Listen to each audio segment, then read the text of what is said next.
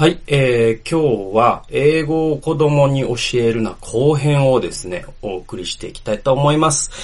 えーと、著者は市川力さんで、えー、中高新書楽レから2004年に出版されています。えーとですね、まああの前編でですね、もうなんと本文を一つも紹介せずに前編終わるっていう、もうなんていうか、あの、ちょっと前回奇跡的なあの、奇跡的な回だったんですけれども、やっちまったなと思ったんですけど、はい。ちょっとなんかもう髪型がもう、なんか寝癖がえぐいことになってごめんなさいね。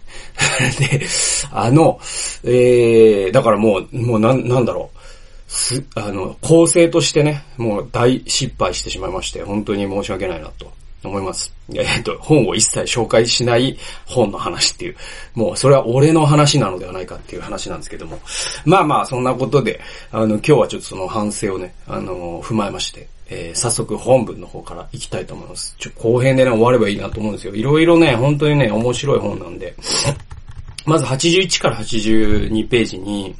あの、セミリンガルっていう概念がね、紹介されてるんですね。で、この本のいいところは、英語この前教えるなっていう本のいいところは、単なるね、なんか教育本とか、そういうなんか実用書の域を超えて、なんか言語とは何なの？そもそもとかですね。あの、そういう言語を運用するってどういうことなの、みたいな、そういう本質に立ち返らせてくれるっていうのがすごくこの本のいいところだと思います。で81から82ですね。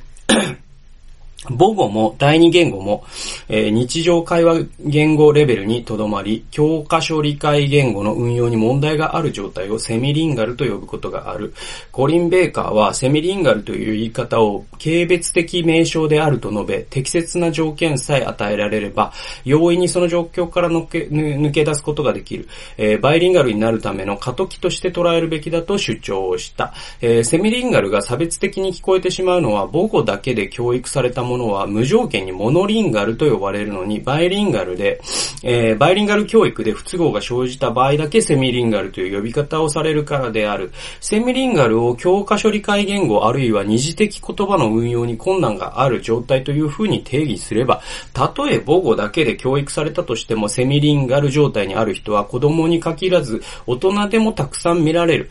えー、ていうか、ぶっちゃけ超ムカつくじゃんという次元の会話しかできない人々や暴言を繰り返す政治家などは冗談ではなくすべてセミリンガルと言っても差し支えないだろうっていうね。はい。あの、えー、まあ、あの、モノリンガルってね、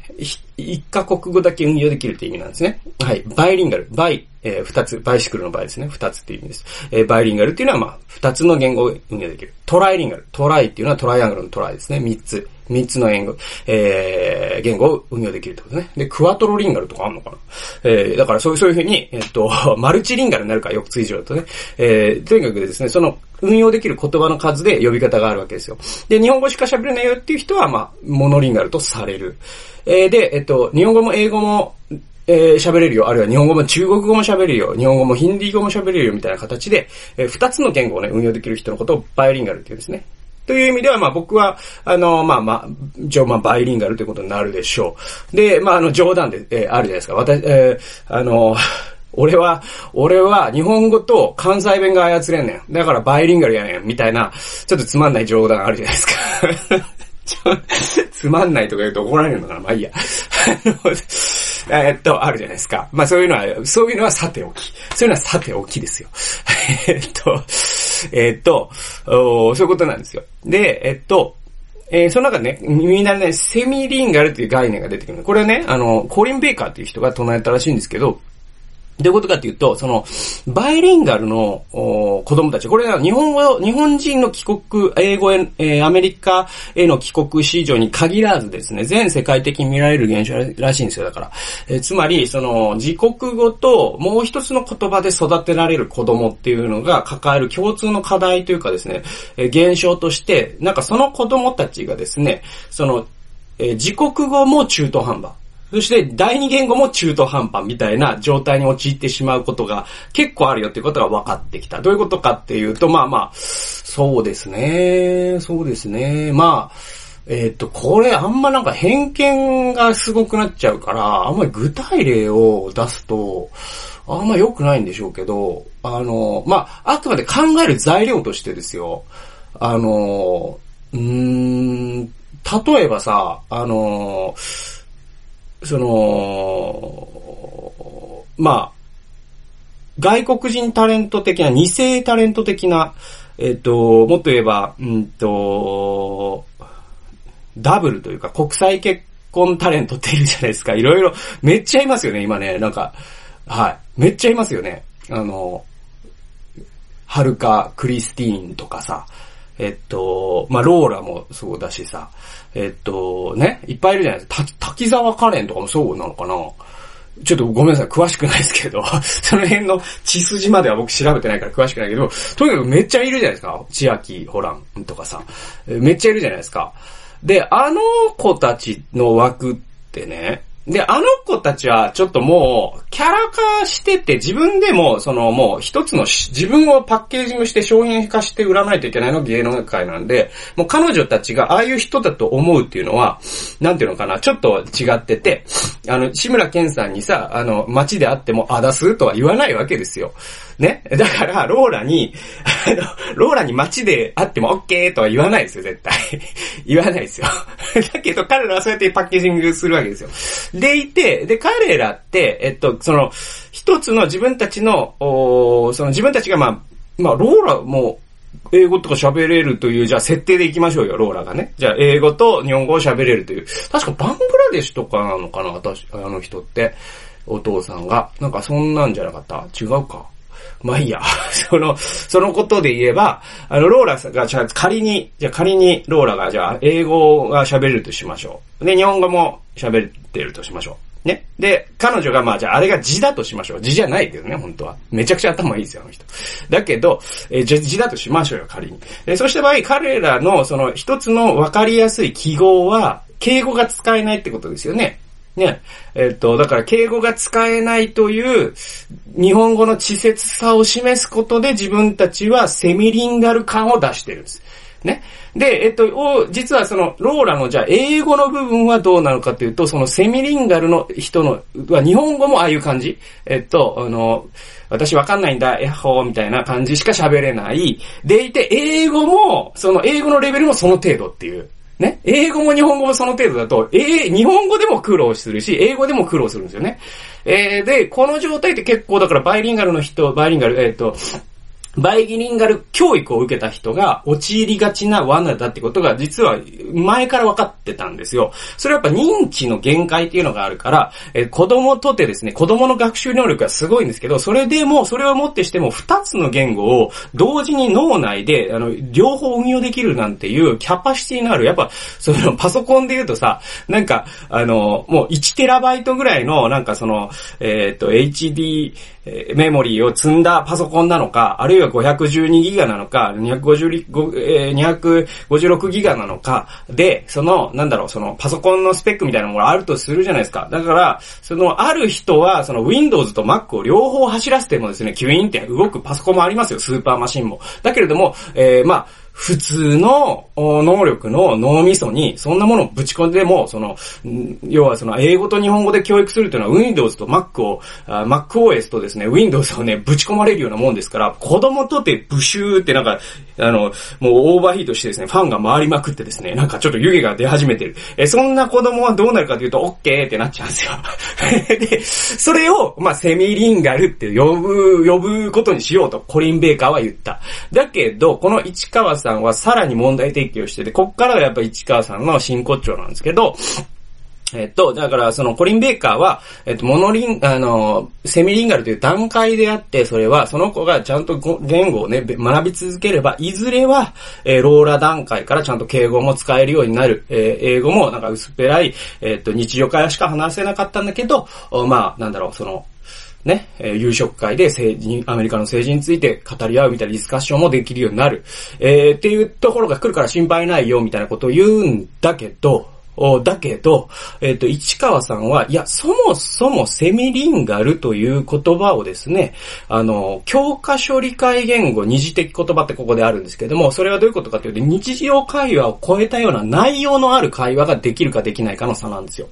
ね。で、で言えばですよ、その、え、別に、バイリンガル教育を受けてない日本語しか喋れない人の中にも、もう教科書言語とかですね、二次的な言葉っていうのを操れない大人って結構いるんじゃないのっていうことを言ってるんですよ。だから、その日常的な、なんかもう LINE のスタンプレベルの会話ってあるじゃないですか。えー、っと、えー、だから、なんだよ、やばい、キモい、うざい、えーマジマンジみたいなことだけでやりとりしてる若者がいてね。で、なんかじゃあ、君ちょっと、あの、例えば今のその日本のね、そのコロナウイルスに対する政策とか君ちょっとどう思うか簡単に、まあ、あの、一行でいいから、君の所感を述べてくれないかって言った時に、うん、なんか、あのわかんないですね。まあ、もやっとした感じ？ぐらいのことしか言えないとしたら、もうそれはセミリンガルですよ。っていうことなんですよ。はい。っていうことを市川さん言ってて、これほんとそうなんですよ。で、まあ前半でも言いましたけれども、やっぱりですね、日本語を皆さんですね、皆さんっていうとまああれか。だから、日本語を結構誤解してる人はかなり多いと思いますね。自分が日本語を使えると思ってるんだけれども、それってもうね、使えてんの？本当にっていうか。だから料理で言うとね、あの、なんだろうな、米が炊けますよレベルを持って料理できますよっていうのと、ね。結構、割と冷蔵庫を開けて何があるかなと思って、もう、あの、10種類ぐらいのレシピが思いつき、そしてそれを相当なレベルで上手に作ることができるレ、えー、えー、っと、料理ができるっていうのは、同じ料理がね、あの、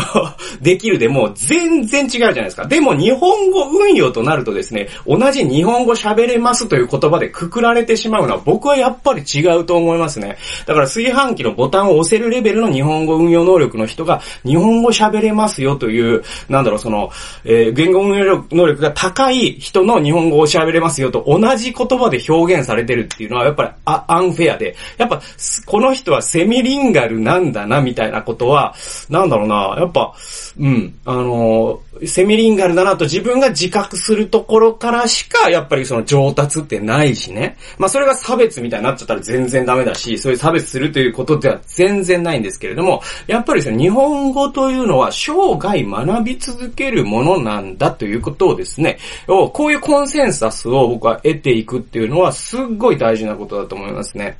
はい。で、えっと、82ページですね。えー、これ、だからセミリンガルの話の続きなんですけれども、私がこの本の中でセミリンガルという言葉を用いる理由は、一つの言葉を習得することは、ある時期に学習してしまえば、それで完結するものではなく、一生かけて維持する努力をし、磨きをかけていかなければならないという意識が希薄であるような気がするからだ。これさっき僕が言ったことですよね。で、言、えー、母語だけを用いていようが、二つの言語を用いていようが、意識して言語能力を洗練させる努力をしない限りはセミリンガル状態に留まってしまうのではないだろうか。日本語が喋れるから、えー、モノリンガル。ついでに外国語もちょっと喋れるようになったらバイリンガルになったという感覚こそがおかしいと私は思うと。はい。これ僕も100%同意します。はい。はい。えっと、だから、の自分はもう日本語しか喋れないからって言ってる人は本当に日本語も喋れてるんですかってことなんですよ。石川さんが言いたいのは。ね。で、えっと、じゃあ、大人はどうやってその日本語を鍛えていくかというと、もうこれは本当に、もうあの、王道の王道を言いますよ。えっと、読書です。ほんとそうです。で、えっと、本を普段読んでる人と、僕、会話をしてたらわかるんですよ。この人普段本読んでるなってわかるんですよ。あで、逆にこの人普段読んでないなっていう人とも会話したらわかるんですよ。5分ぐらい喋ったら僕わかるっていう特技を持ってて、それはやっぱりボキャブラリーとか言い回しの、えっと、多彩さです。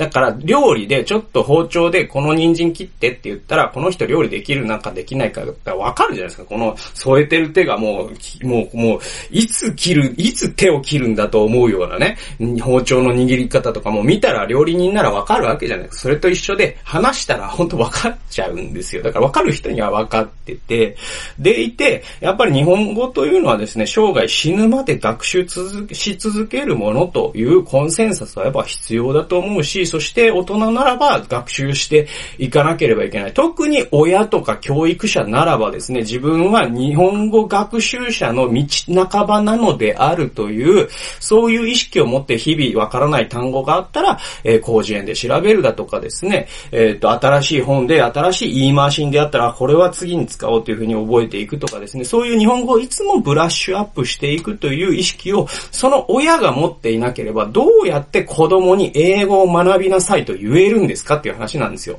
はい。親が、ま、自分がやってないことをどうやって子供に教えるんですかっていう話なんです。はい。で、え次はですね、非常にちょっと長い引用なので、えっとね、これはちょっとね、長いエピソードがあって、えー、っとですね、そうですね、これはね、あのー、だから、市川さんがね、えっと、その90年代に、うんと、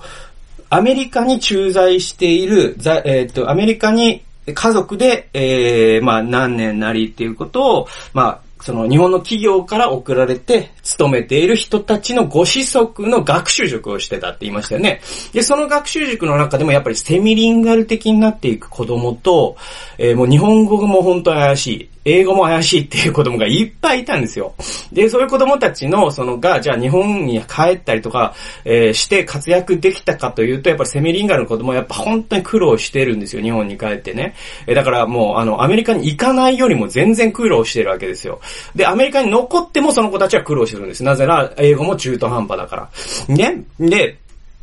えっと、でも、例外的に日本語も一流、英語も一流、えそういう子供もいたっていうんですね。で、そういう子供は、どう、何が違ったのかっていうのが、えー、まあ、市川さんの、おまあ、問題意識ですね。えー、で、えっと、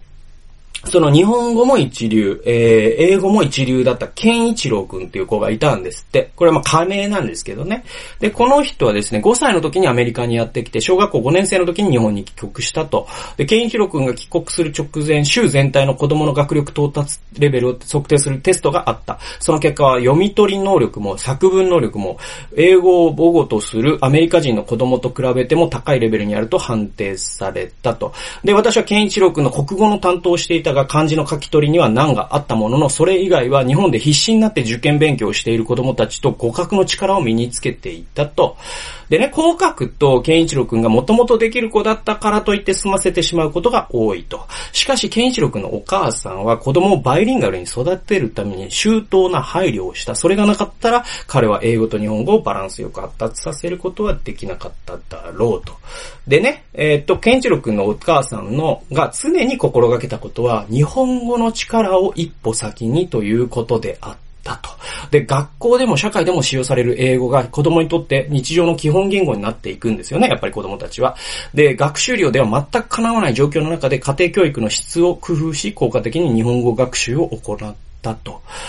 はい。で、えー、っと、えー、でね、お母さんが何をしたかっていうと、本の読み聞かせだったんですよね。で、学校から帰ってきて、おやつを食べながら、あるいは夕食後のひとときに、一日最低一冊、子供が読んでほしいとせがむ時は何冊でも読み聞かせた。読み終わったら本のことについて思うままに語り合ったと。これはすごいですよね。で、あとですね、お母さんが何気ない普段の会話においても子供に対する日本語の使用者の模範となるように努めた。あれちゃんとしておきなさいではなく、夕食の時間までにそこに散らかっている道具をきちんと片付けておきなさいというように、不用意な代名詞の使用や省略を行わずに理論的に説明した。これもすごい大事なんですよね。はい。で、えー、っと、はいはいはいはいはいはいはい。でですね、あの、まあ、あとですね、そうですね、あのー、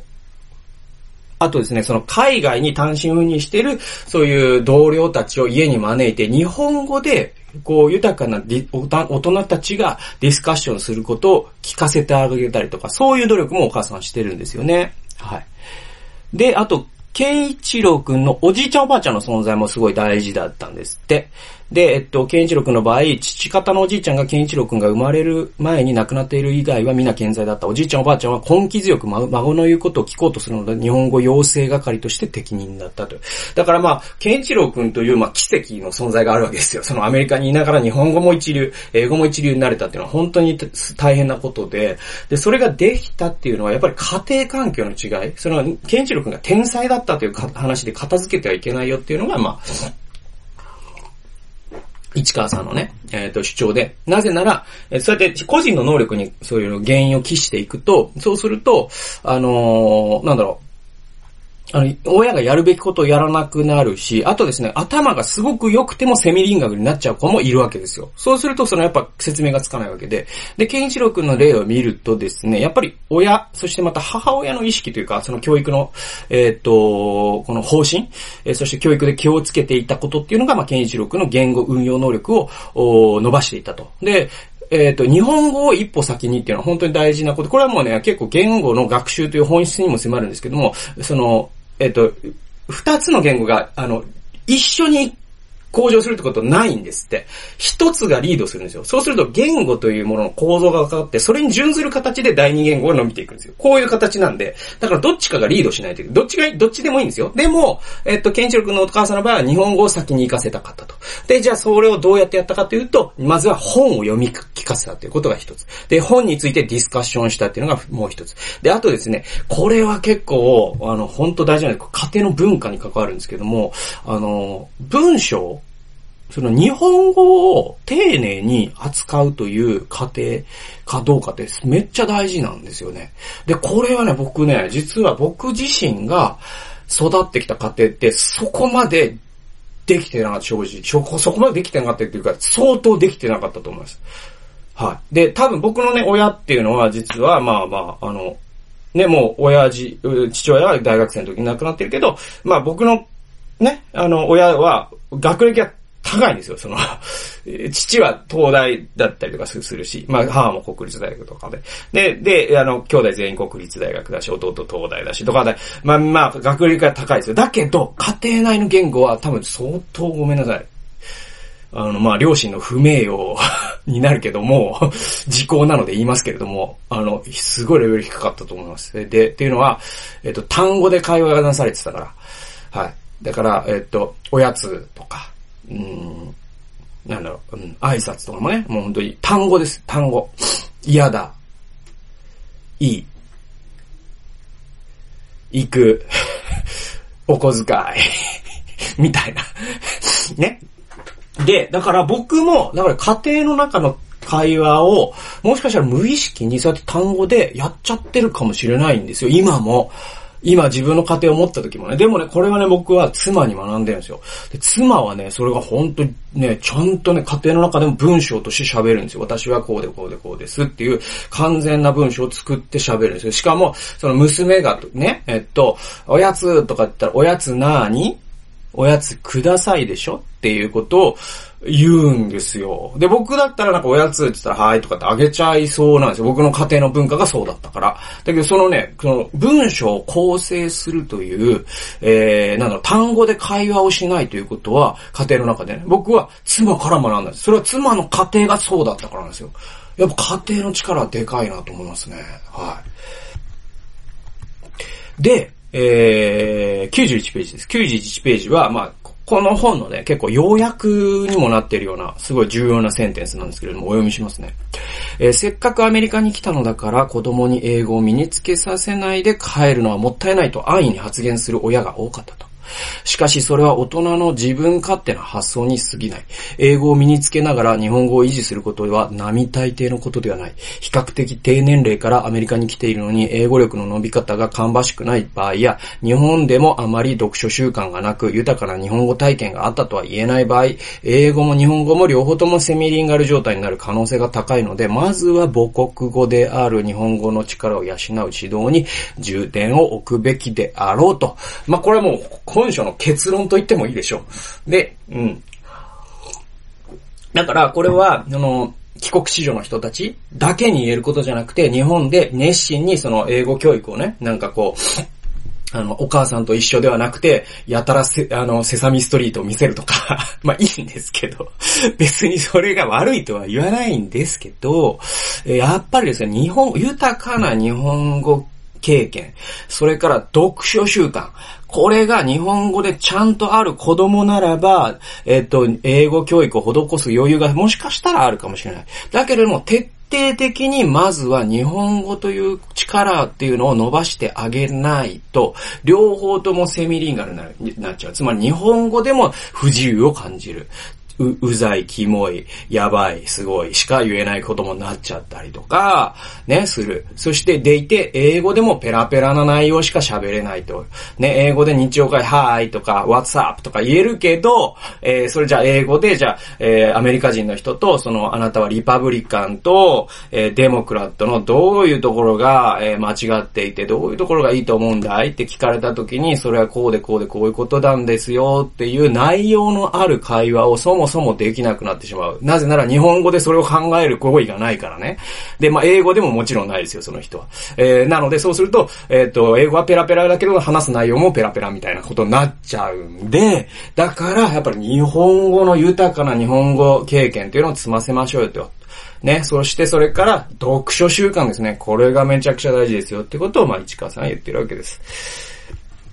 で、えっと、98ページ。さっきとも関係あるんですけども、98ページでね。子供に対する親の期待が、親自身のわがままな願望を実現させようとするものであったとき、それは子供にとって過度で不当に期待、不当に、えー、不当な期待になると言えるだろう。えー、親が子供に英語を学ばせたいと思う動機が、自分は英語で苦労したので、我が子にはこの思いをさせたくないということであったり、有名校に進学し、一流企業に就職するためには、えー、英語が武器になるということであったりした場合は、子供のためという理由を隠れ蓑にして、実は親が自分のわがままな願望を子供に託しているに過ぎない。また、我が子を他のこと、こと、えー、他のこと比較して優れている子供に育てることで自分の競争心を満足させたいという気持ちの延長線上に、英語ができる子供にするという目標があるならば、子供は親の期待の犠牲者になる可能性が高いだろうということですね。だから、あの、まあ、自分が英語で苦労したから、子供には一歩リードさせてあげたいという気持ちは、まあ、心情としてはすごくよくわかるんですけど、おそらくうまくいかないだろうって、えー、市川さんは言ってます。はい。で、これって何の話に似てるかなと思った時に、なんかね、あのあのさ、あのまあ、ちょっと似てる話なのかどうかもちょっと怪しいんで、ちょっとごめんなさいね、滑ったら。滑ったらごめんなさいなんですけど、あのー、鼻水が。えー、っと、あのさ、えー、っと、深夜放送とかでね、あの、なんか、すげえ汚れが取れる掃除機とかさ、カーペットを熱湯でやるともう汚れがほら、みたいなやつあるじゃないですか。それが19,800円みたいな。本来39,800円が、今なら19,800円、オペレーター増員中ですみたいなやつあるじゃないですか。で、ね、あれってめっちゃでっかいさ、アメリカの機械みたいなやつわけじゃないですか。で、僕の一つの結構確信がある説があって、あれ買うやつそもそも掃除しない説っていうのがあるんですよ。わかります？だから、あれ、あれを買えば楽になるんじゃないかしら、掃除がっていう発想すること自体が、そもそも豆な性格ではないので、あれを買おう、だからちゃんと掃除、ね、ま、豆にこう掃除してる人ってそもそもあれを買おうという発想にはならないわけですよ。ね、これ健康器具とかにも言えるんですけど、ちゃんと運動してる人は健康器具買わない説っていうのもあるじゃないですか。で言うと、ちゃんとその日本語教育とか、まあ、子供にが勉強するようにモチベーションを上げさせて、そして自分自身も勉強してるからその影響で子供も勉強するっていうことができてる親は、そもそも英語塾みたいな発想にはならない説っていうのが多分あってね。だから、なんかこう、自分は苦労したからっていう意味、あ子供には苦労してほしくないっていうのは裏を返せば、今から自分は苦労するつもりがないってことですよね。そもそも大人だって苦労して英語を身につけることもできるんだから、自分はそれをしたくないってことですよね。だとしたらそれを子供にさせるのはダメですよ、やっぱり。自分がやってないことを子供にさせちゃダメよ、やっぱり。って僕は思います。はい。で、えー、っと、えー、99から100ページですね。えー、我が子を思う気持ちの強さが気づかぬうちに親自身の自己愛を満足させることにつながりやすいことを親は常に意識していかなければならない。子供に対する親の期待には子供を追い込む危険な罠が隠れていると。まあやっぱりですね、その、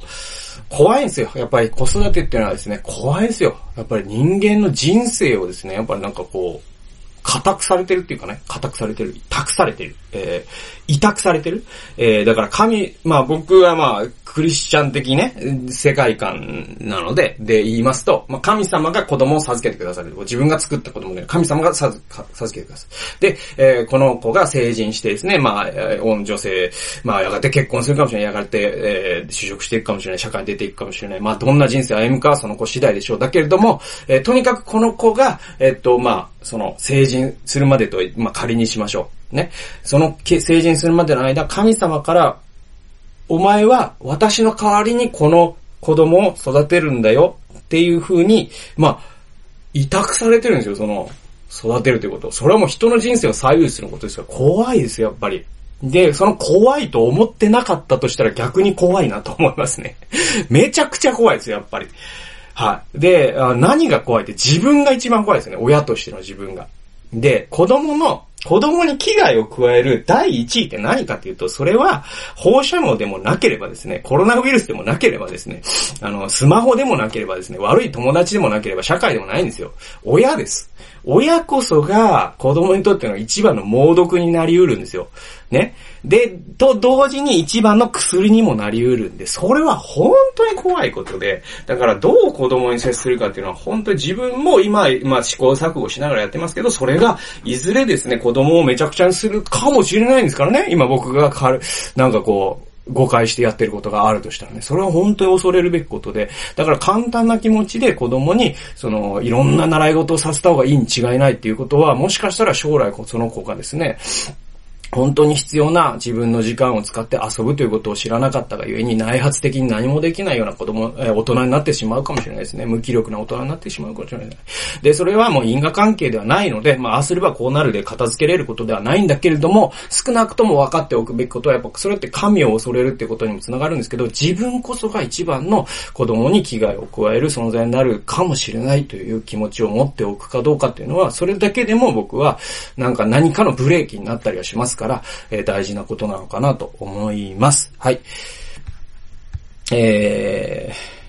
ー、108ページいきますね。えー、私がアメリカのにいる時に知り合ったアメリカ人で日本語なまりの発音で英語を喋ることを否定した人は誰もいなかった。むしろ単にフルエントであることに何の価値もないと言われたことがある。えー、ですね。だから日本語なまり、あの、日本語なまりの英語っていうのはですね、なんだろう、あの、L と R の、うん、言い訳、その、うん、発音し分けれないとかですね。日本語っぽい英語ってあるじゃないですか。This is a pen とかね。はい。えー、マクドナルドとかね。まあ、それはもう極端にしても、えー、でも、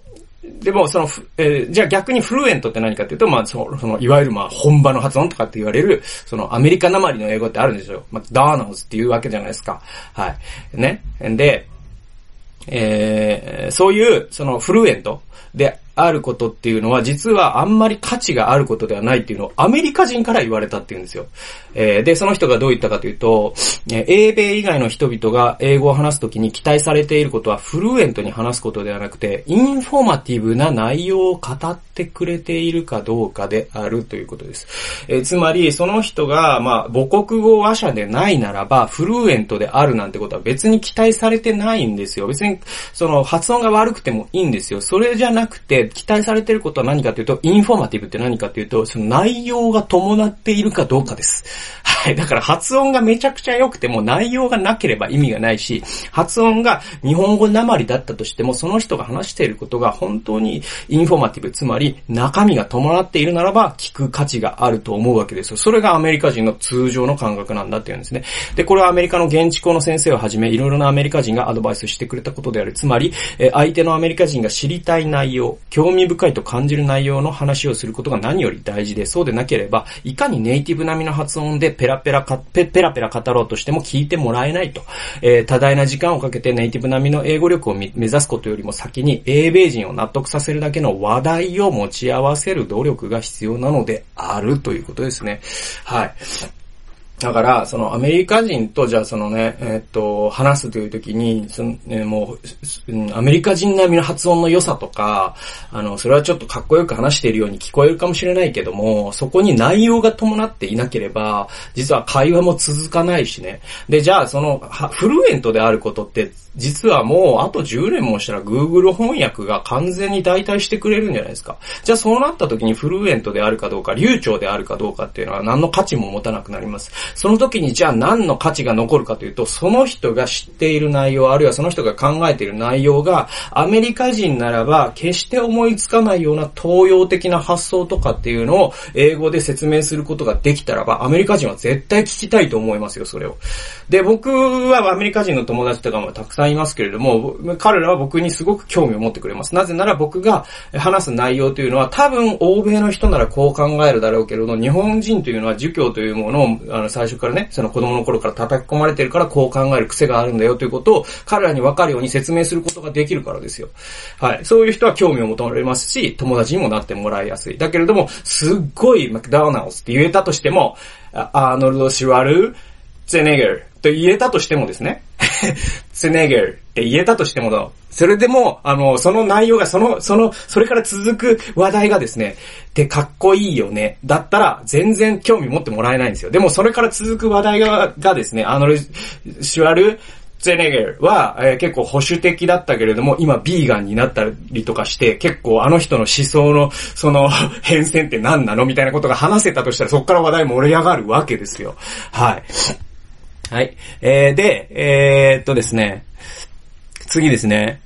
えっ、ー、と、真の国際人という話に続くんですけれども、えー、112から113ページ、いい発音で低傾向を並べていけば、えー、非常に高度な英語力を持っているように見える。その意味で、いくらペラペラになったとしても、人間性と知識がペラペラならば、えー、国際社会で全く相手にされないだろうっていう、まあ、まあ、まあ、強烈な皮肉ですね。で、まずは外国人に伝えたいアイディアや意見を持つことが何よりも大事である。それがないな、それがないから話せないのであり、英語力のだけ、英語力だけのせいにして妙なコンプレックスに凝り固まっているのは、全くの筋違い、筋違いであることに気づかなければならない。英語ペラペラ幻想から目覚めることが今一番英語教育において必要なことなのかもしれない。これはまあ僕がもう今までずっと言ってきたことのまあ言い換えなので、まあパラフレーズをしてくれてますね。なのでまあ説明を付け加えることはしません。えー、で、まあもう時間が35分過ぎたんで、まあ、最後の引用にしましょう。じゃあ国際感覚があるってどういうことなのっていうのを最後にですね、えー、市川さんの言葉を借りてですね、えー、そこの引用を持って終わりだと思うんですけれども、166から167ページですね。子供の異文化体験、人格形成過程の心理人、えー、心理人類学的研究っていう本があるんですって。この本の著書、著者であり、自ら渡米して海外在住の子供たちを研究したえー、美濃浦康子さんは、異なった文化に滞在することで身につく感覚として、1、相手の文化を好意的かつ客観的に受け入れる感覚。2、より広い世界観。3、えー、自分の文、民族や文化こそが中心であるという感覚やステレオタイプの提言。4、えー、物事は複雑で単純には割り切れないと捉える感覚。5、えー、自分の文化を尊重する感覚の5つを挙げた。このように自分の文化にも、も、そして相手の文化にも共に良い部分と悪い部分があることを理解し、それを受け入れて自らの世界観を広げることができる感覚を身につけた人を国際感覚がある人と呼ぶことになると。でね、えっ、ー、と、まあ、僕、あの、この本のタイトルに引き付けて言うと、実はですね、市川さんがずっとこの本で言ってるのは、えっ、ー、と、英語という、その、小手先のスキルですね。っていうのは実は後からついてくるものなので、それを目的として学ぶことには意味がないって言ってるんですよ。じゃなくて、じゃあ何の後からついてくるかというと、この国際感覚というものさえあれば、英語っていつでも学べるし、いつでも後からついてくるし、英語というものがもたらす、その異文化とのコミュニケーションというのは、この国際感覚というものさえあればですね、大人になってからでもいくらでもすることができます。そして今はもう何度も言いますけれども、Google 翻訳とかの精度も上がっていくでしょう。そうすると、さらにハードルは低くなっていきます。だけれども、国際感覚っていうものを舐めんなよってことです。国際感覚というものを持つことの方が大事なんだけど、この国際感覚を持つということが案外難しいんだよっていうことです。で、それは、やっぱりですね、その親の、親自身が自分の国際感覚を磨かなきゃいけないし、子供にもそういう環境を整えてあげることが必要だよと。で、この5つを、ね、今繰り返しますね。もうもう一度繰り返しますと、一つ目は相手の文化を好意的かつ客観的に受け入れる感覚。だからアメリカに行った時に、アメリカの文化に、まず、その文化に行って何かしらの行為というものがないと、その人たちとコミュニケーションって行為って、行為というところからしか始まりませんからね。だからアメリカってこういうとこがいいな。だけど客観的に、日本から見たらこういうとこはちょっといい加減だなとかですね。そういうことが分かってくるでじゃわけですよね。そういうことが必要だと。二つ目がより広い世界観。つまり日本こそが世界の中心であるというですね、薄っぺらな世界観を捨ててですね、世界って広いなっていうことをまず分かる。日本って世界の、えー、人口で言ったら70分の1だな、えー、面積で言ったらもっとですね、200分の1ぐらいなんでしょうか。えー、ひる、えー、狭いなってことですね。はい。で、えっと、三つ目、えー、自分の民族や文化こそ中心であるという感覚やステレオタイプの提言。これもそうですね。日本、美しい日本よ、世界に咲け誇れ、みたいなことっていうの、ちょっと世界から見たら滑稽だな、逆に、みたいなことが分かってくるということですよ。で、えー、つ目、えー、物事は、えー、複雑で単純には割り切れないと捉える感覚。これもですね、その異文化を経験することの一つの効用なんですけれども、物事は単純じゃねえぞと。日本人はこう思ってるけれども、海外から見た時に全然違う風に見えると。実は一つの物事っていろんな見方があるんだ。だから、えー、なんか強い言葉でもうワンフレーズポリティックみたいな形でね、これが答えだみたいな人は大体ババカ、バカって言っちゃう。大体、大体、大体間違ってるっていうか、あの、これが答えだみたいな人の言うことを聞くことはあんまり賢くないと。はい。これなならいいですかね。ならいい。っていう、えー、ことが分かってくるということですよ。物事、なぜなら物事は複雑だからですよ。で、えー、5つ目、えー、自分の文化を尊重する感覚。これはですね、回り回って、いろんなアメリカにもいいところがあり、悪いところもあるってことが分かった時に初めて、じゃあ日本ってこういう悪いところもあると思ったけど、やっぱここだけは他の国にはない、本当にすごいものだから、これは本当誇りを持っていいぞってことが分かってくるんですよ。はい。これはね、僕はやっぱ30代でインドとかアフリカとかですね、いろんな国に行ったことで、僕は本当に日本というものの理解が深まったし、その悪さも分かった。反面、その日本にしかない本当にいいものは何かというのを自信を持って僕外国の人に説明できるようになったんですよ。で、それは本当やっぱね、国際感覚というものを、まあ、磨くことができる機会を与えられたからであって、これはまあ、これもやっぱ言語学習と同じで、一生涯これ続けていかないといけないんでね。やっぱり、そこをまあ、勉強続けていきましょうということですよ。はい。だからこの本で言ってるのは、大人も学べっていうことなんじゃないですか、最終的には。ね、日本語、日本語っていうのも死ぬまで学びましょう。国際感覚も死ぬまで身につけましょうということです。で、その背中を見たときに子供たちもそういった大人になっていくでしょうということですね。